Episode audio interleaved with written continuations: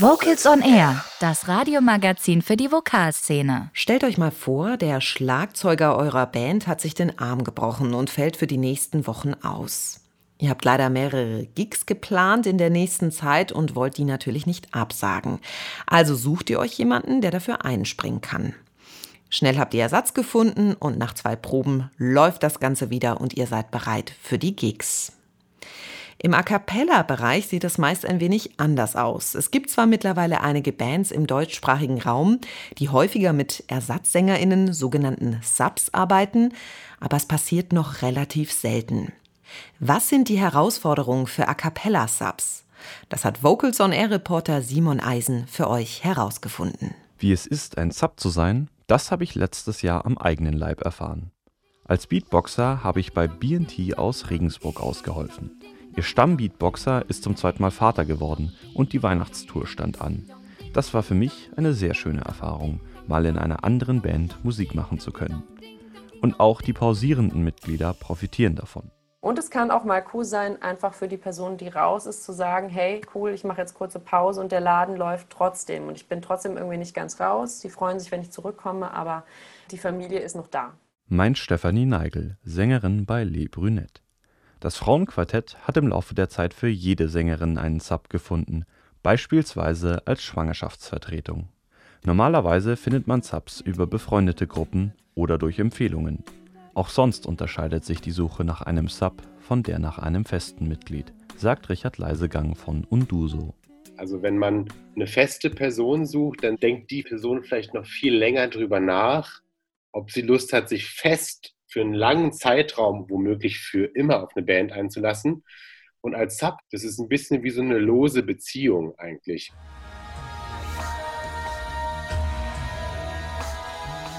Das kann sehr reizvoll sein, einfach mal für eine kurze Zeit Teil einer Gruppe zu werden.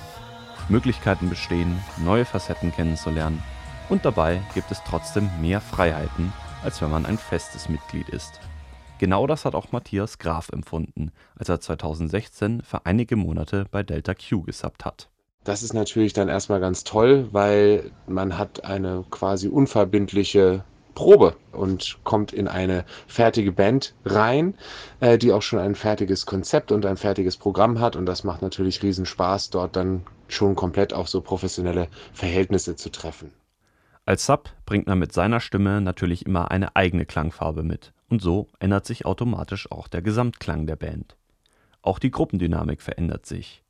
Durch den anderen, neuen Blick, den der Sub mitbringt, hinterfragen Bands oft alte Muster und entdecken eingeschlichene Fehler. Doch das Sub-Sein hat auch seine Schattenseiten. Der Nachteil als Sub ist allerdings, dass du nicht wirklich das Programm selbst mitgestalten kannst. Du bist quasi die zweite Geige, du bist derjenige, der einspringt, wenn was äh, passiert, aber du singst immer das Programm, was eigentlich für den anderen geschrieben wurde. Zum anderen muss man sich manchmal als Sub sehr schnell das gesamte Programm drauf schaffen. Als Christoph Hiller 2018 bei Maybe Bob einsprang, hatte er gerade mal einen Monat Zeit, um das gesamte Programm für die Bühne vorzubereiten. Gerade deswegen ist es sinnvoll, die Subs musikalisch voll einzubinden und ihnen entgegenzukommen.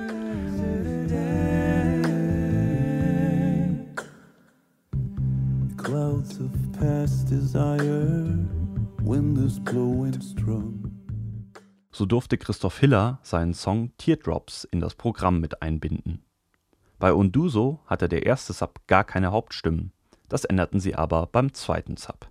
Und das ist für die Subs auch viel dankbarer. Die haben wirklich in voller Breite die Möglichkeit, sich auszuprobieren. Im persönlichen Umgang ist es immer wichtig, dass die Rolle des Subs klar festgelegt wird. Ansonsten kann es zur Missstimmung kommen. Beispielsweise, wenn sich der Sub Hoffnung macht, fest in die Band einzusteigen. Doch dem kann man mit viel offener Kommunikation entgegensteuern, wie Stefanie Neigel weiß. Das muss von vornherein klar sein. Es ist ja auch okay, wenn man sich aneinander gewöhnt und wenn man sich mag, das ist ja umso besser. Man sollte ja auch nicht mit jemandem auch als Sub arbeiten, den man furchtbar findet. Das ist ja für das Bandgefüge auch schwierig.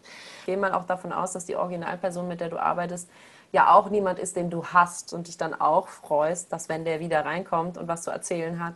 Ich habe nicht die Erfahrung gemacht, dass es so war, dass jemand zurückgekommen ist und dann man dachte so, oh scheiße. Manchmal kommt es aber anders.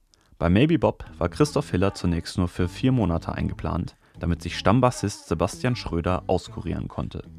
Doch die Aushilfszeit musste immer wieder verlängert werden. Zunächst um ein halbes Jahr, dann um ein ganzes Jahr und schließlich um zwei weitere Jahre. Jetzt, nach zweieinhalb Jahren, haben Maybe Bob verkündet, dass Sebastian Schröder endgültig aussteigt und Christoph Hiller seine Nachfolge antritt. Kein leichtes Unterfangen, wie Lukas Teske von Maybe Bob berichtet. Ja, es war natürlich eine Herausforderung für uns, immer wieder Christoph zur Verlängerung zu überreden, weil er andere Pläne hatte. Insofern war das immer eine ganz schöne Jonglage. Zum einen Sebastian die Tür offen zu halten, zum anderen Christoph bei der Stange zu halten. Und da musste jetzt, mussten jetzt Fakten geschaffen werden. Äh, daher haben wir das gemeinschaftlich einfach so entschlossen, dass man das jetzt so erstmal auflöst und guckt, wie geht's weiter. Und daraufhin konnten wir dann Christoph fragen, ob er fest einsteigen will. Das ist mir bei BNT nicht passiert. Macht aber auch nichts. War trotzdem eine sehr schöne Erfahrung, die ich gerne wiederholen möchte. Auch mit anderen Bands. Schon bei meinem ersten Auftritt mit BNT haben mir Zuschauer gesagt, dass ich mich perfekt in die Band eingefügt hätte. Das hat mich sehr gefreut.